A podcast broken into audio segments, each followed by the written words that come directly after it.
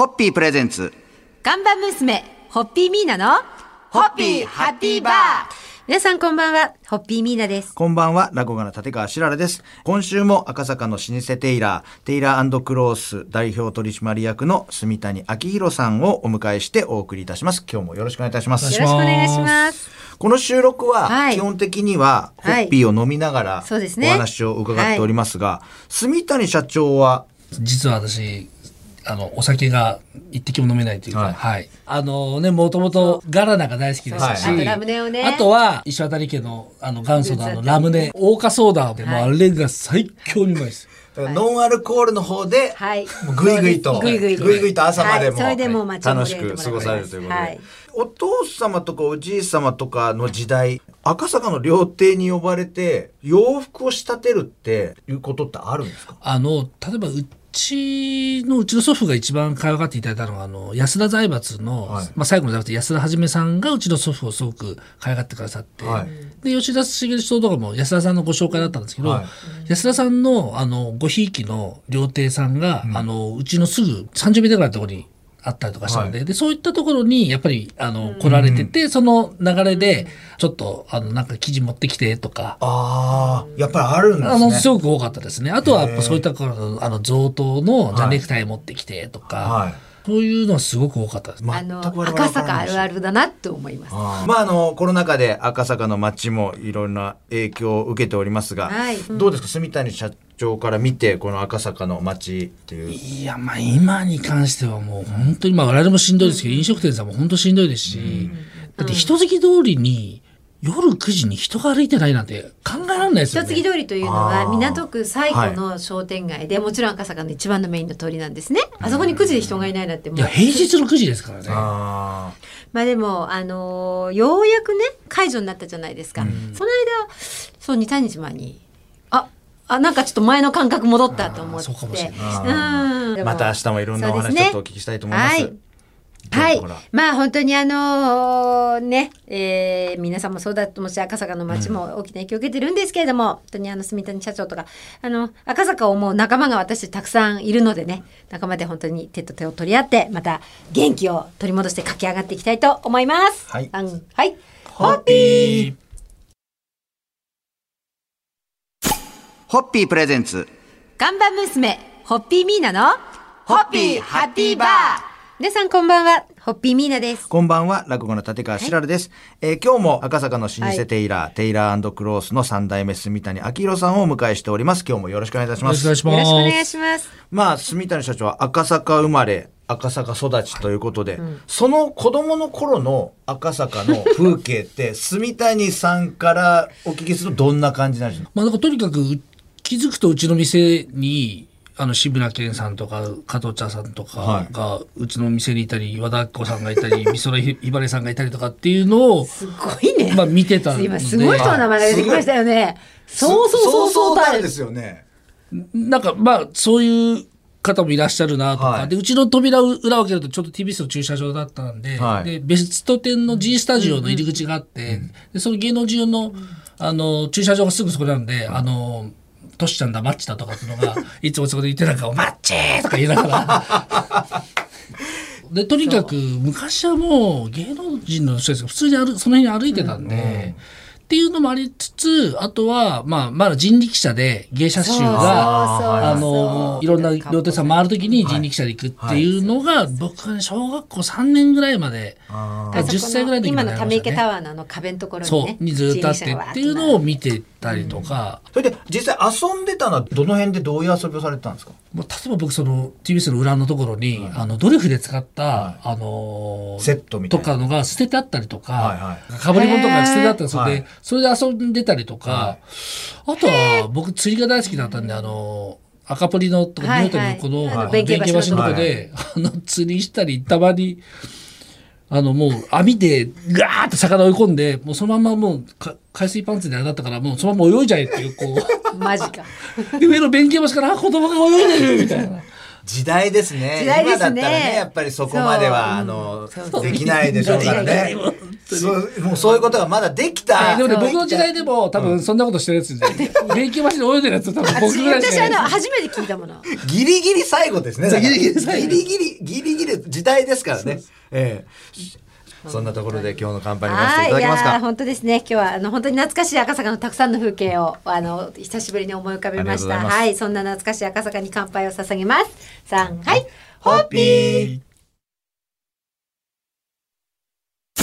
ホッピープレゼンツ。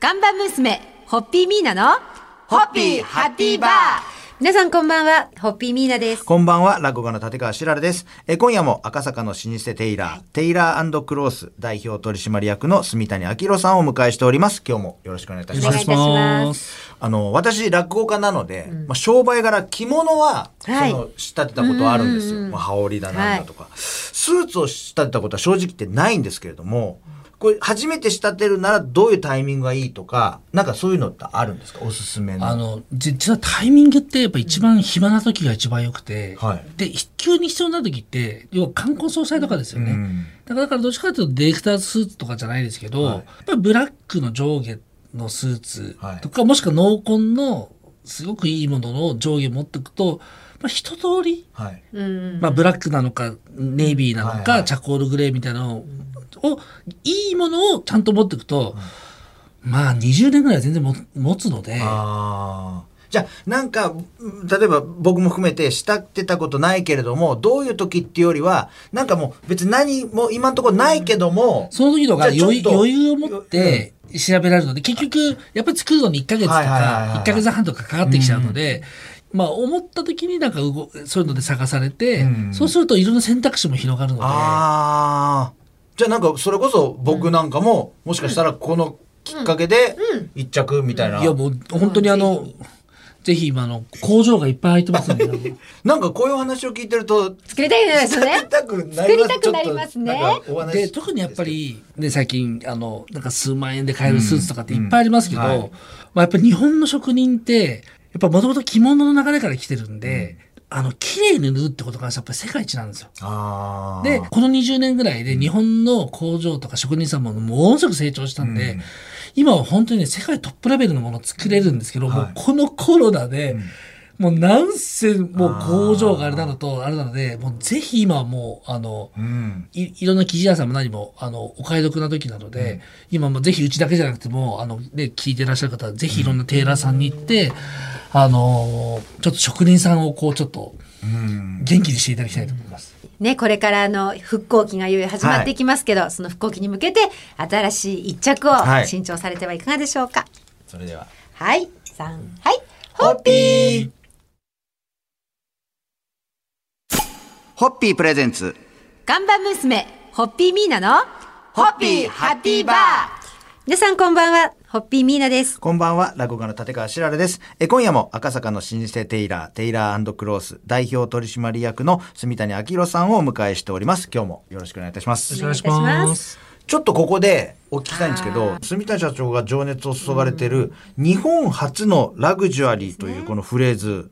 これラグジュアリはーというと、どういう、あまあ、たまたまその研究をする中で修士論文書いた時に思ったのが、まあ、要は私はもう店丹さんとか三越さんとかでもおあのお付き合いさせてはい。取引させていただいてるんですけど結局、まあ、エルメスとかシャネルとか、まあ海外のブランドいくらでもあるんですけど、日本のブランドってほとんどないんですよね。もう銀座の街行っても、表参道行ってもほとんど海外のブランドで、で日本のラグジュアリーってないんですよね、でもルイ・ヴィトンって40年前7店舗しかなかったらしいんですよ。でパリに2店舗で,、はい。で東京、日本に5店舗が40年前で、で今やもう世界で、はい。ルイ・ヴィトンだけで1兆2000億のブランドだったとかって、でそれを支えたのは日本人だったらしいんですよね。あのブランド、はい。なんでそういうものになった時に日本にそういうラグジュアリーがないなっていうことから、でしかもラグジュアリーってじ日本の辞書で調べると、贅沢とかカビって書いてあるんですよ。はいはいそそう書いてあるんですね。ええ。でも英語で調べるとあのめったに得られない喜びとか、ん。とても心地が良い様子とかって、はもう捉え方が違うんですよね、はいはいはいはい。で日本人はなんかゴージャスとかそういうこととラグジュアリーを勘違いしてしまっていて、あこれはあそもそも違うなっていうところから今まだ研究員させていただいて、ジャパンオーセンティックラグジュアリーという、まあ、オーセンティックラグジュアリーって本物のラグジュアリーっていうことを、まあ、今あのユナイテッドアローズの重松会長とか、小山薫堂さんとかうちの前野教授とか、あとは美容の斉藤薫さんとかって本当にその日本の有識者の皆さんと日本のオーセンティックラグジュアリーを今作ろうっていう活動をちょっとさせていただいてるってことですね。というところで、はい今日お時間でございますんでそうですね。締めていただけますかはい。えー日本初のラグジュアリー明日またこのお話をちょっと伺えると思うんですけれども、本当に興味深い活動をされています。えーどちらでその情報を見ればいいですか？あ、でも、ジャクシュアリー、JAXURY ですね。で、あの、多分 YouTube だったりとか、あの、ウェブで調べていただけると、ね。はい。ジャクシュアリーをもう何らかこう身につけてね皆さんに素敵なラグジュアリーな時間を過ごしていただきたいと思います。は。はい。ホッピー。ホッピープレゼンツ。看板娘ホッピーミーナのホッピーハッピーバー皆さんこんばんはホッピーミーナです。こんばんは、落語家の立川しららです。えー先週、今週と2週間にわたって赤坂の老舗テイラー、テイラークロース代表取締役の住谷明宏さんのお話をいろいろとお伺いしました。ねいろいろとありがとうございました。えー夢を語るドリンクホッピー、ゲストの皆さんの夢を最終日お聞きしておりますので、えー住谷明宏社長のこれからの夢、時間の許す限りお話しいただけますでしょうか。はい。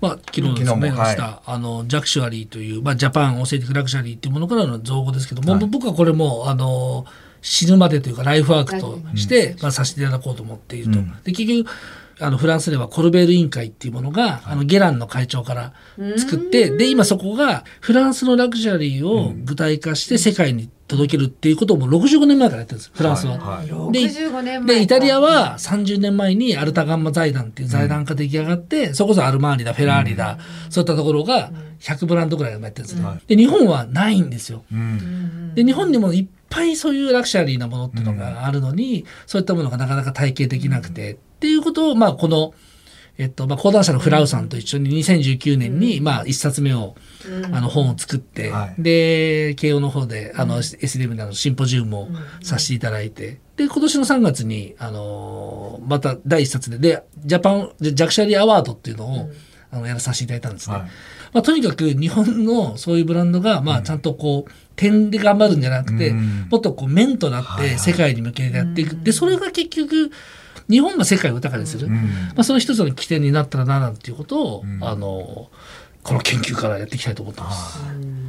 えーでも改めて伺ってあの目指されていることとか、はい。本当ジャグシュアリーっていうことにねすごく私もまたあの心がワクワクしましたし、はい、私もジャグジャグシュアリーを身につけてはい。日々本来的な生活をまた追求していきたいなと。本当に2週間いろいろお話ししてあね、一週間いろいろありがとうございました。ははいは最後に乾杯のご発声いただけますかはい。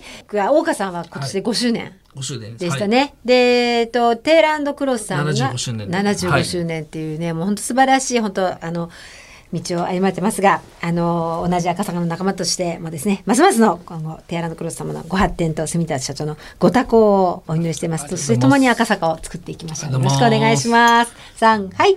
ホッピー